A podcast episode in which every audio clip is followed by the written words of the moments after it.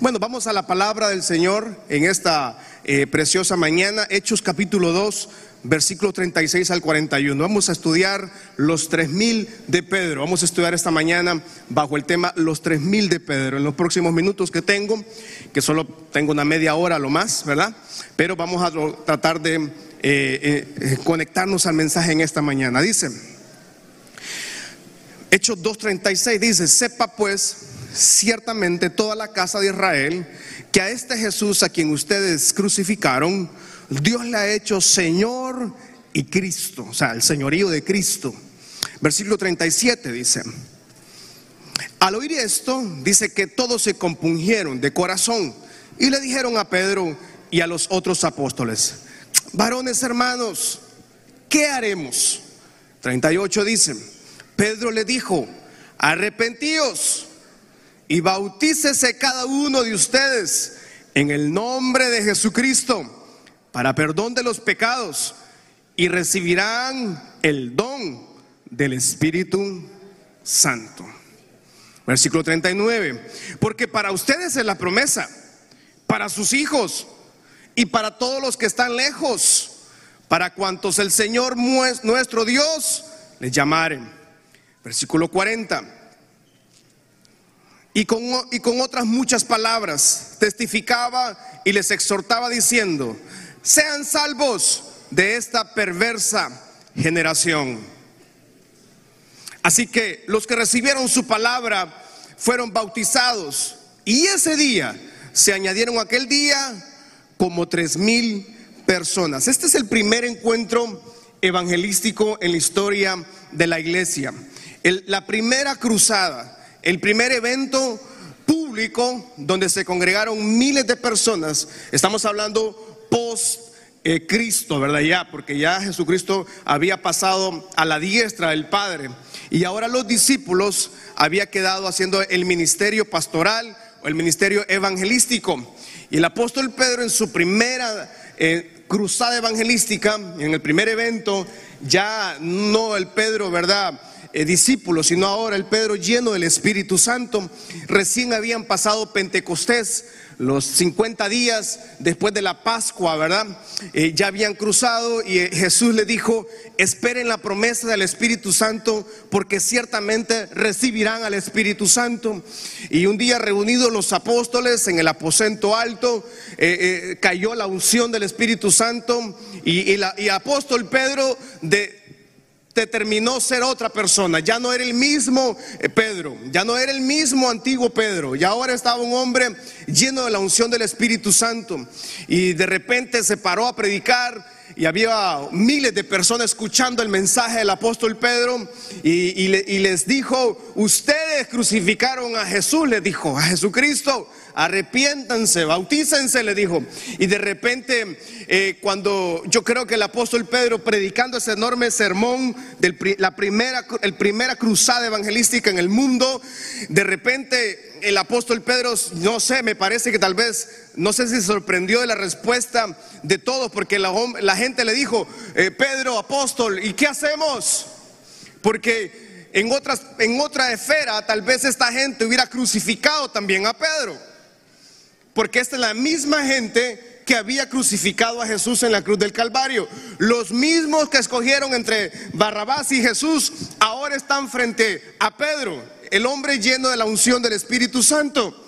Y me imagino que el apóstol Pedro en un momento dijo, hijo, yo cuando les dije esto, seguramente estos me van a querer crucificar como lo hicieron con mi maestro.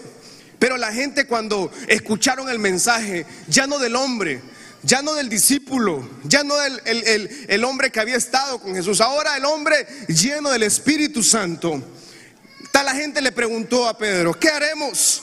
Este hombre ya conmovidos sus corazones, les dijo a, todos que necesitaban arrepentirse y necesitaban bautizarse. El mismo mensaje, el mismo mensaje sigue siendo para toda la humanidad. Todo mundo todavía tiene la oportunidad de venir a Cristo. Todos tenemos la gran oportunidad de cambiar nuestra vida en la tierra y marcar el destino futuro de nuestras almas en los cielos de los cielos. Sigue siendo el mismo mensaje, no ha cambiado. Primera de Pedro capítulo 1, versículo 3 al 9. El apóstol Pedro, tremendo predicador, dice, bendito el Dios y Padre de nuestro Señor Jesucristo, que según su grande misericordia nos hizo renacer para una esperanza viva. ¿Cuántos han recibido ese renacimiento para una esperanza viva? En una temporada complicada como la que vivimos, nadie nos da esperanza. Nadie. Todo el mundo está esperando las vacunas que vengan al 2021. Todo el mundo está esperando la medicina. Todo el mundo está esperando lo que va a suceder en los hospitales, que algún día van a llegar. Pero en un país como el que nosotros vivimos, solo la esperanza viva es la que nos sostiene. En un lugar como el que vivimos en Honduras, en un país extremadamente con altos niveles de riesgo, con altos niveles de impunidad. Nosotros acá no dependemos del gobierno, no dependemos de la empresa privada, dependemos del sacrificio en la cruz del Calvario, el Cordero inmolado. Y Él nos entregó una esperanza. Vamos, dele fuerte ese aplauso. Quiero que levante su mano al cielo y diga conmigo, yo tengo una esperanza viva. No es una esperanza muerta. No es una esperanza que se desvanece con el tiempo. No es una esperanza que tiene fecha de vencimiento. No es una esperanza que se va a desmoronar. No es una esperanza que la entrega el ser humano, es una esperanza viva. Y el apóstol Pedro, el mismo hombre que predica el sermón frente a miles de personas, luego envía una carta y dice, Él nos hizo renacer para una esperanza viva. Versículo 4 dice, vamos, versículo 4, primera de Pedro, para una herencia incorruptible, incontaminada e inmarcesible, reservada en los cielos para ustedes. La herencia que usted y yo no se puede contaminar, no se marchita, no se oxida.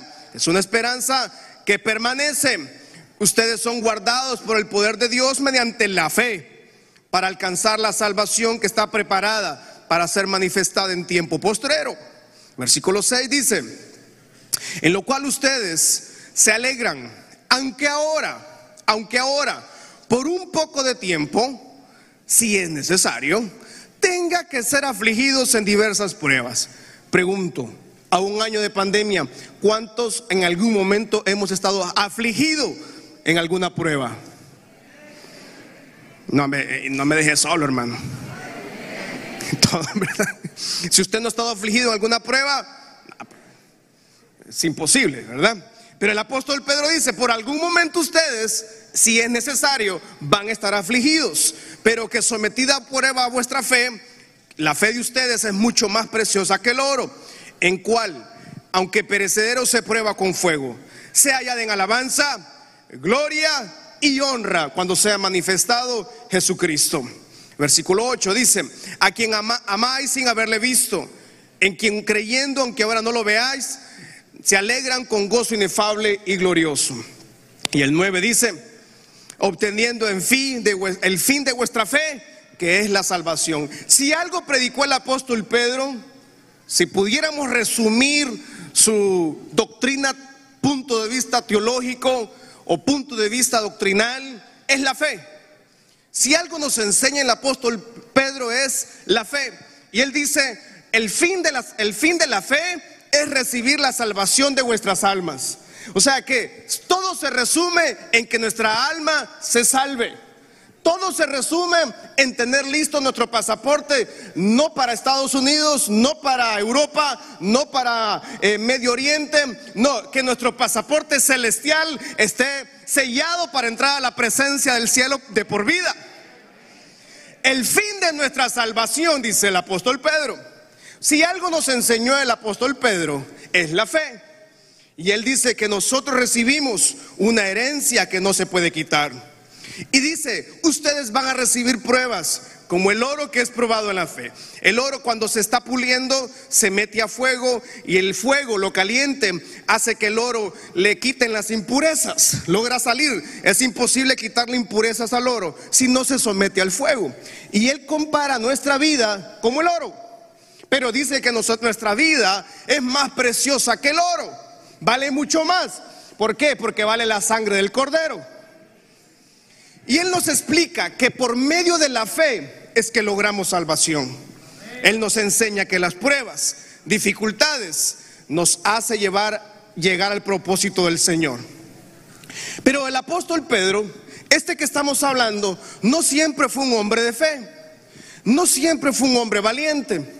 El apóstol Pedro que estamos hablando en su carta, primera de Pedro y segunda de Pedro, y el sermón en, Hechos capítulo 2, versículos 40 en adelante o 30 en adelante, no siempre fue un hombre valiente, no siempre fue un hombre poderoso, no siempre fue un hombre ungido por el Espíritu Santo.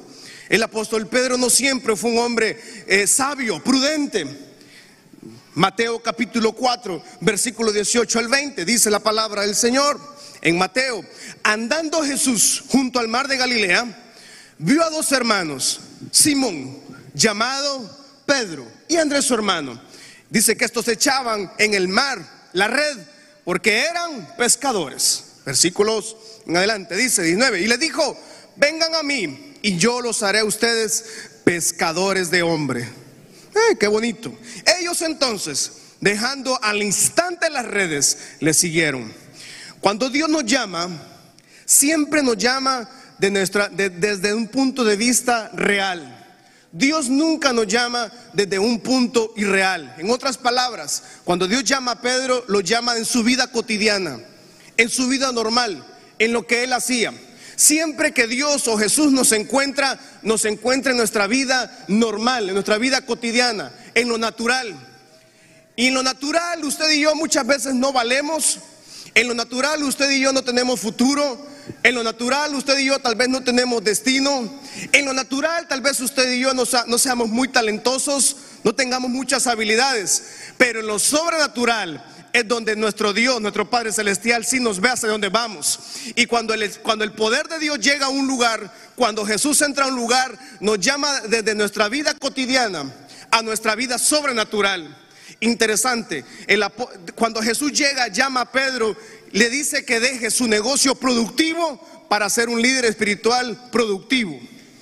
En otras palabras, cuando Jesús llega, le dice, abandona tu vida que estás lo que estás haciendo, que es muy productivo, porque Pedro era dueño de su propio bote, él era dueño de su propia lancha, o sea, él era el propietario y también comercializaba los productos del mar, que él era mismo dueño.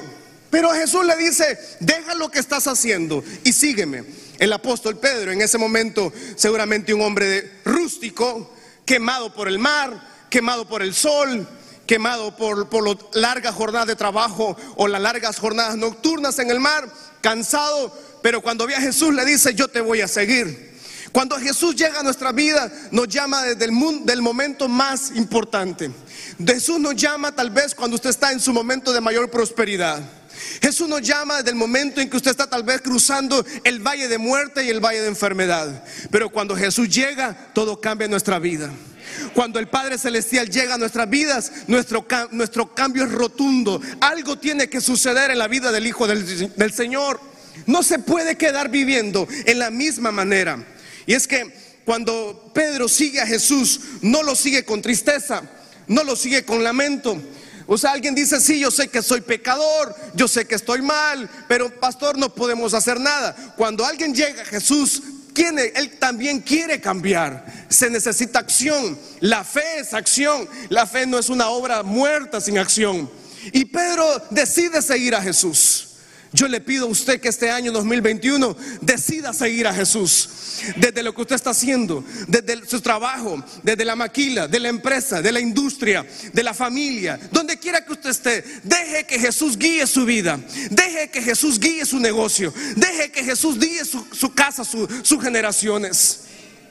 Debemos permitir también que Dios perdone nuestra vida.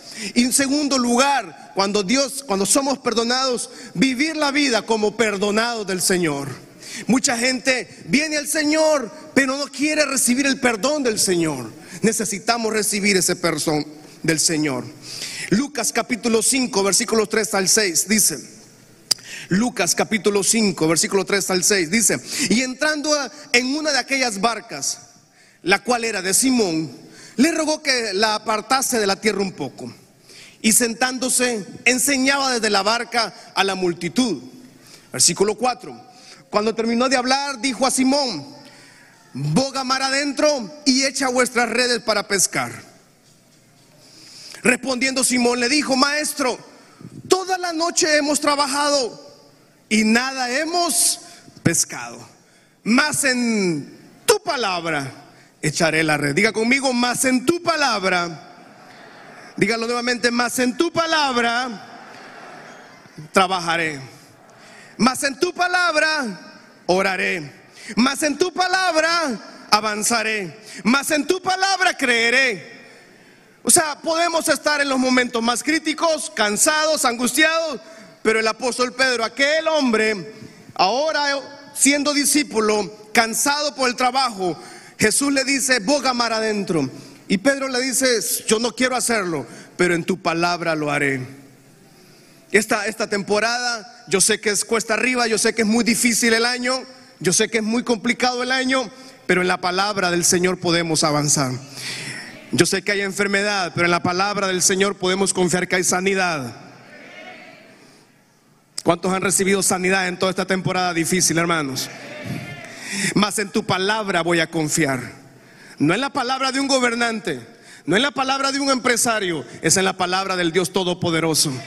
¿Cuántos alaban la gloria de Dios en esta mañana? Mas en tu palabra avanzaré, mas en tu palabra creeré, mas en tu palabra seguiré confiando. Levante su mano al cielo y diga conmigo, mas en la palabra del Señor seguiremos confiando. Mas en la palabra del Señor seguiremos aferrados, anclados a la promesa del Señor. Y habiendo hecho eso, dice el apóstol Pedro, el mismo que estaba predicando allá y que se, aceptaron al Señor tres mil personas, ese mismo hombre está, está viendo que quién era este Jesús. En tu palabra lo haré y habiéndolo hecho encerraron una gran cantidad de peces y dice que la red se rompía.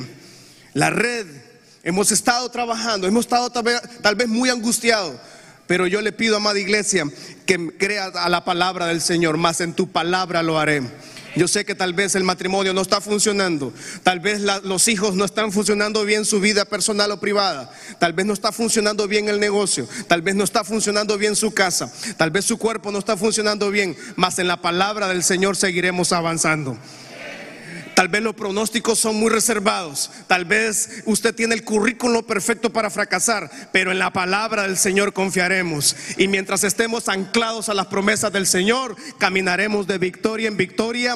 Caminaremos, yo sé que vamos a estar en muchas luchas, pero caminaremos de victoria en victoria. Alguien dice amén en esta mañana. Diga, diga conmigo, en este año 2021 caminaremos de victoria en victoria. Mi casa y yo caminaremos de victoria en victoria. Hay mucha angustia, hay mucha tragedia, pero en la palabra confiamos que este año caminaremos de victoria en victoria. Alguien dice gloria a Dios en esta mañana. Pero este mismo hombre, Mateo 14, 22 dice, este mismo hombre que ahora que predicó ante tres mil personas, y todos aceptaron, dice, enseguida Jesús hizo a sus discípulos entrar a la barca e ir delante de él al otro lado del río entre tanto que él despedía a la multitud. Dice el 23, despedía la multitud, subió al monte a orar, aparte. Y cuando llegó la noche, estaba ahí totalmente solo Jesús. Y ya en la barca estaba en medio del mar, azotada por las olas, porque el viento, es que los vientos casi nunca van a estar a favor de nosotros. Los vientos siempre van a estar en contra. Pero que vengan los vientos que quieran, mientras usted y yo estemos del lado del Padre Celestial, que se venga el viento que quiera. Versículo 25 dice, mas a la cuarta vigilia en la noche, Jesús vino a ellos andando sobre el mar. Y los discípulos, viéndole andar sobre el mar, se asustaron, diciendo, es un fantasma. Y dieron voces de mucho miedo. ¿Cuántos han tenido miedo en esta pandemia?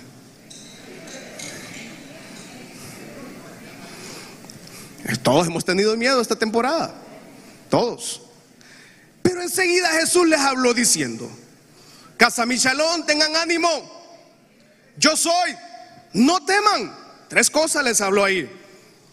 Versículo 28 dice, entonces le respondió Pedro y le dijo, Señor, si tú eres tú, manda que yo vaya sobre ti, a, ti sobre las aguas.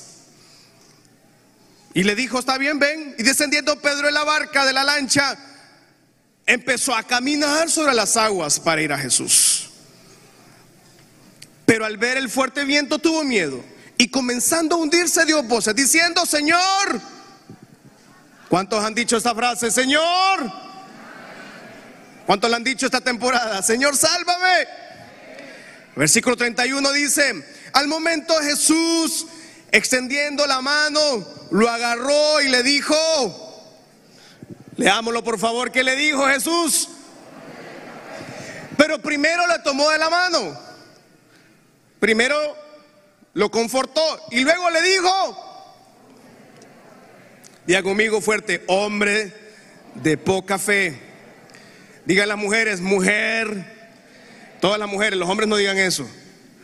Digan mujeres conmigo, mujer de poca fe. ¿Por qué dudó? Los hombres, digan conmigo, hombre. Pero con voz de hombre. Hombre de poca fe. ¿Por qué dudé? Hombre de poca fe. Este hombre, aquel, ¿se acuerda de Pedro que hablamos al inicio? El que nos dijo que la, prueba iba a formar en nosotros algo diferente. El mismo Pedro, Dios, Jesús le dice a Pedro, hombre de poca fe. ¿Por qué? Dudaste. Oligopistos. La palabra ¿Por qué dudaste? Poca fe, perdón. Hombre de poca fe en griego es oligopistos. Diga conmigo, oligopisto. Oligopisto se menciona tres veces. Jesús les enseña esta frase en griego tres veces a sus discípulos. Mateo capítulo 6, versículo 30. Y si la hierba del campo que hoy es y mañana se echa en el horno, Dios la viste así, no hará mucho más a ustedes, hombres de poca fe, no hará mucho más a ustedes, oligopistos. En otras palabras, Jesús les enseña desde el inicio a sus discípulos que no tenían que dudar, que tenían que tener fe, que tenían que verle a Él por sobre todas las cosas.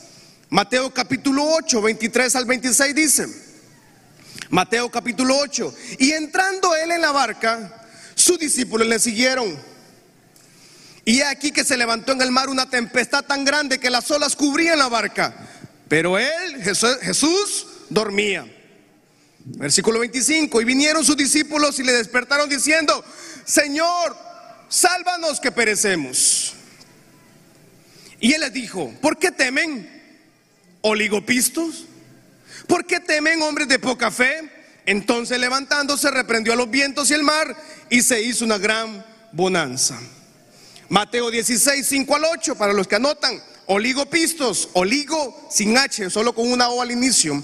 Oligopisto, dice, llegando sus discípulos al otro lado, se habían olvidado de traer pan.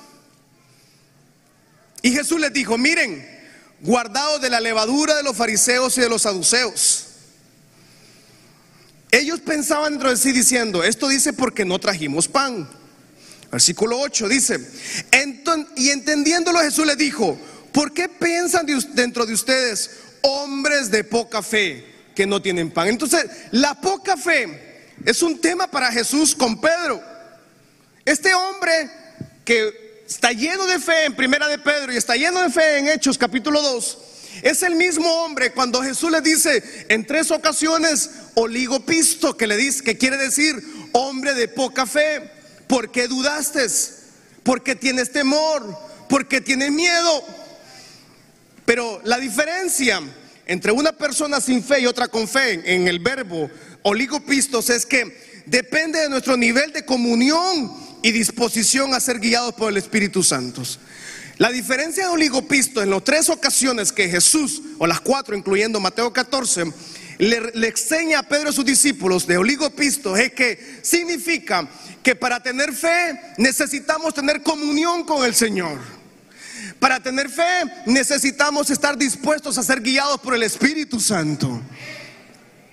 Una persona que es guiada por el Espíritu Santo siempre va a querer hacer la voluntad del Padre Celestial. Una persona guiada por el Espíritu Santo, cuando vengan vientos contrarios, cuando vengan días de angustia, estará anclado a la promesa del Señor. Una persona llena del poder de Dios, no habrá tempestad que lo bote, porque estará anclado a la promesa del Señor. Y usted y yo estamos aferrados a la promesa que aunque no veamos solución, aunque no veamos esperanza, sabemos que confiamos en una esperanza viva. Y Jesús le enseña a Pedro a confiar en Él. No dudes de mí. Cuando Pedro, es emocionante la, la imagen, Pedro está en la barca con todos los discípulos y Jesús aparece de la nada a la medianoche como un fantasma caminando. Alguien puede decir, pero entonces Jesús los quiso asustar de ninguna manera. Alguien puede decir, ¿y Jesús podía caminar? Claro que sí. Jesús era totalmente Dios pero también totalmente humano. Interesantemente, Pedro tenía algo que tal vez los demás no tenían. Era fe. Pero era una fe basada tal vez en su talento, en su carácter, en sus habilidades. Tal vez era una fe basada en él como persona. Y Jesús trató de enseñarle que para tener fe tenía que estar anclado en comunión con el Señor. Y, muchas personas, los días buenos y días malos llegan a los buenos y a los malos. El sol salió hoy para los buenos y los malos. En otras palabras, los días malos, los días buenos nos llegan a todos. La diferencia está que cuando vienen los días malos, a los hijos del Señor entendemos que todas las cosas ayudan para bien y que la gloria del Señor se mostrará en toda situación adversa. Alguien puede dar fe que ha visto la gloria del Señor aún en los días más difíciles de su vida esta mañana. Y Jesús lleva a Pedro a, que conozca el oligopisto, a que conozca tener comunión, a confiar. Y cuando es impresionante porque están los discípulos, están todos los discípulos. Ahí estaba Judas, ahí estaba, todos estaban en la barca. Y cuando Jesús aparece, todos se asustaron. Un fantasma. Y cuando Pedro vio bien al fantasma, él dijo, no hombre, este no es fantasma, este es Jesús. Él era como el líder de la manada, por su temperamento, por su carácter. Pero Pedro pudo haber dicho, Jesús, mandemos a Andrés, manda a mi hermano menor a que busque. Jesús, manda a Judas que se ahogue. Pedro dijo, no, no, no, yo quiero ser el de esta historia. Yo, no, no, no, esta historia es mía. Aquí me, me hundo porque me hundo, pero esta historia, mi nombre queda grabado en esta historia, pues. Aunque me ahogue, quedo acá. Todos los demás discípulos se quedaron en la barca. Nadie dijo, no, hombre, si Pedro camina, yo también, vamos se quedaron asustados y vieron a Pedro que sale de la barca. ¿Por qué? Porque Pedro era un pescador. Él conocía el mar, él conocía su entorno, él conocía todo lo que estaba alrededor. Pero era, era noche fresca tal vez en el mar de Galilea. Y cuando comienza a caminar, dice que un olaje viene encima de él, quita la mirada de Jesús, la pone en su adversidad y se hundió. Ahí nomás quedó para abajo. Todos amaban a Jesús. Todos querían estar cerca de Jesús. Pero Jesús les enseña a tener comunión con Él. Y cuando están en la barca, cuando están en el mar, Pedro nos enseña la importancia de tener fe. Pero una fe sin duda. Porque la duda es lo que nos siembra el enemigo. Satanás, el diablo, es el padre de mentira es el Padre que nos mete duda en todo. Pero la duda, la duda proviene de nuestro entorno. La duda proviene de donde tenemos comunión. ¿En qué usted está invirtiendo su tiempo, su vista, su atención, su lectura diaria, sus amistades, su familia, sus pensamientos? Cuando venga el oleaje fuerte, porque algún día nos cae el oleaje fuerte a todos, el hombre de fe va a seguir tendiendo su vista puesta en Cristo. No la va a quitar. Puede venir marea alta, tormenta, granizo, lluvias, problemas, enfermedad, crisis económica, crisis en la familia, crisis en la salud. Pero el hombre de fe, Jesús le enseña a Pedro, Pedro, ¿por qué quitaste tu vista de mí? Hombre de poca fe, le dijo, ¿por qué dudaste? Amada iglesia, Hombre de poca fe, mujer de poca fe, se aplica a todos nosotros. Es muy fácil en esta temporada perder la fe, posiblemente, para el que no conoce quién es su Padre Celestial. Pero usted y yo sí conocemos quién es nuestro Padre Celestial. Es el Dios poderoso, es el Dios sanador. Diez amenes, es nuestro Dios sanador, es nuestro Dios que provee, es el Dios que nos protege, es el Dios que restaura. Es el Dios que cambia nuestra vida. Es el Dios que renueva. Es el Dios que levanta la familia. Es el Dios que levanta a sus hijos. Es el Dios que levanta sus finanzas. Ese mismo Dios de Pedro cuando está ahí en, el mar y se está ahogando Cristo, Jesús lo levanta y lo levantó, lo restauró, pero le dice, ¿por qué dudaste, hombre de poca fe? Yo me imagino cuando Pedro queda viendo a Jesús les... No, no tenía palabras, Pedro. ¿Por qué dudaste? Si estás en el hueco de mi mano. Casa Michalón, no dude. Dude de mí, si quiere. Dude de su vecino, dude de la familia. Dude de la palabra tal vez que yo le puedo dar.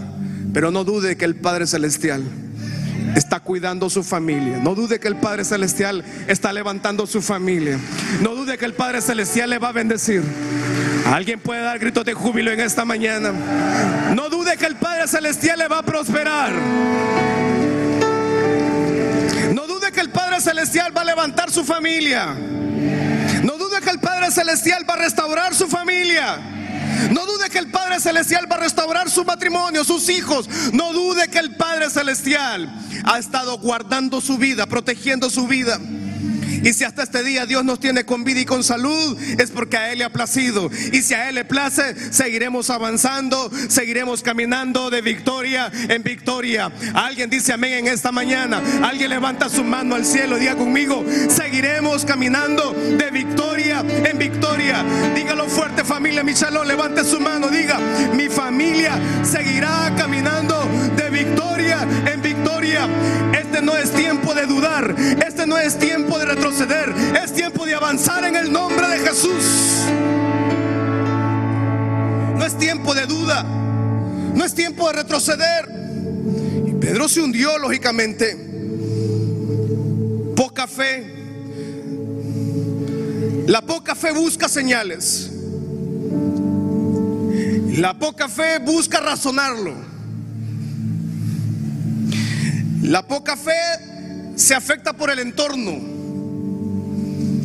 La poca fe exagera el peligro. La poca fe es cuando alguien confía más en su poder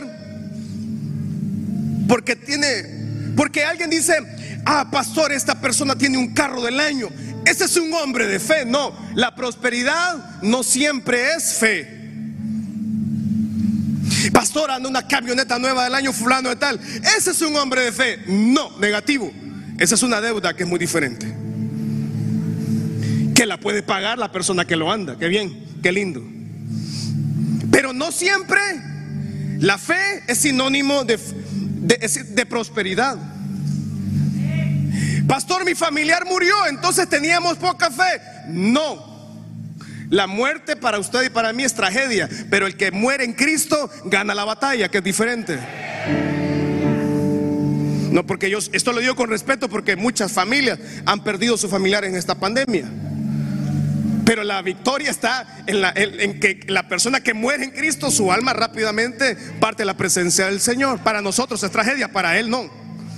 Cuando la persona entonces, usted dice que es la fe entonces, pastor, es creer que Dios está obrando a favor suyo a pesar que no lo vemos. Es creer que Dios está proveyendo para su casa. Yo estoy seguro que Dios ha proveído suficiente provisión este año para todos nosotros. La fe entonces, la poca fe, exagera el peligro. ¿Por qué dudaste? Romanos capítulo 8, 35 a 39. Dice Romanos capítulo 8, ¿quién ¿No le parece fantástico, amada iglesia? ¿No le parece fantástico usted que nada de lo que usted y yo hagamos nos puede separar del amor del Señor? ¿No le parece maravilloso que nada de lo que usted y yo hagamos nos puede separar? Nada. Dios nos ama. Dios ama su vida, ama su familia, ama su casa. ¿Quién nos separará? Dice el apóstol Pablo en Romanos. Tribulación, angustia, persecución, hambre, falta de ropa, peligro, espada.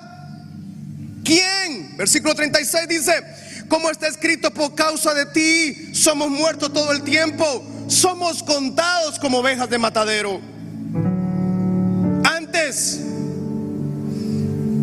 no dude, hombre de poca fe, mujer de poca fe.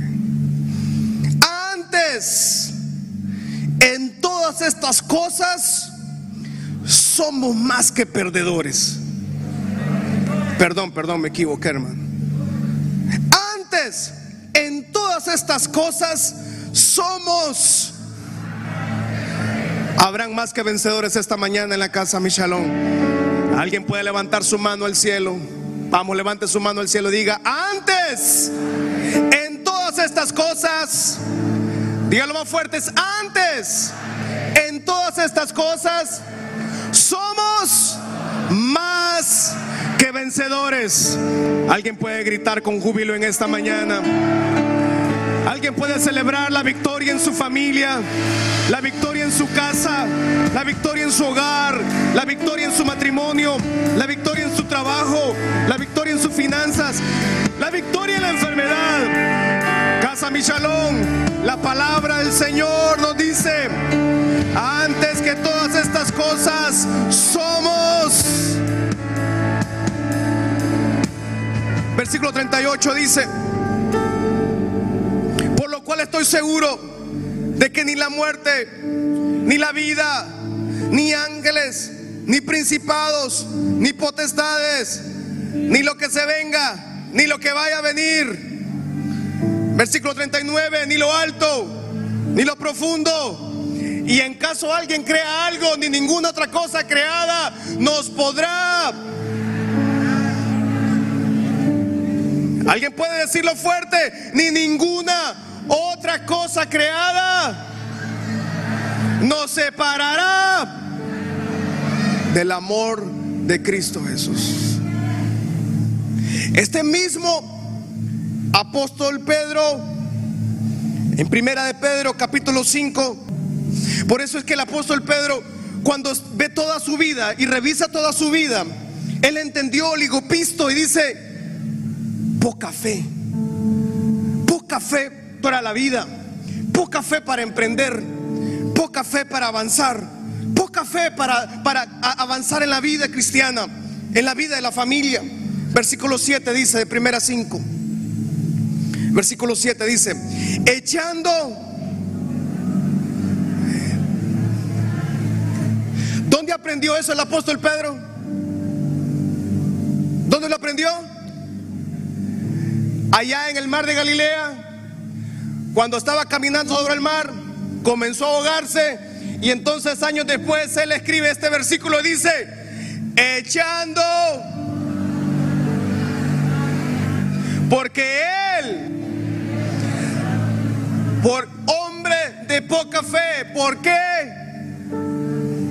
Muchos años después, el apóstol Pedro, ya anciano, se pone a escribir una cartita para la gente que está viviendo persecución.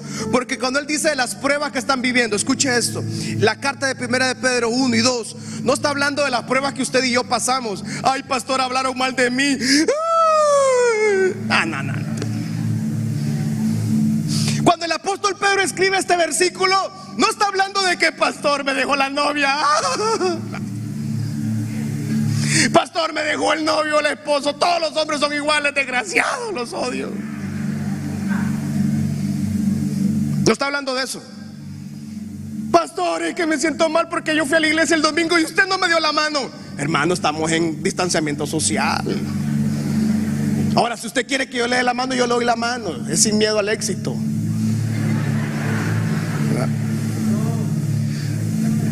Si usted quiere que lo abrace, yo lo abrazo. O sea, yo lo he estado haciendo todo este tiempo y no lo hago con, con orgullo, no.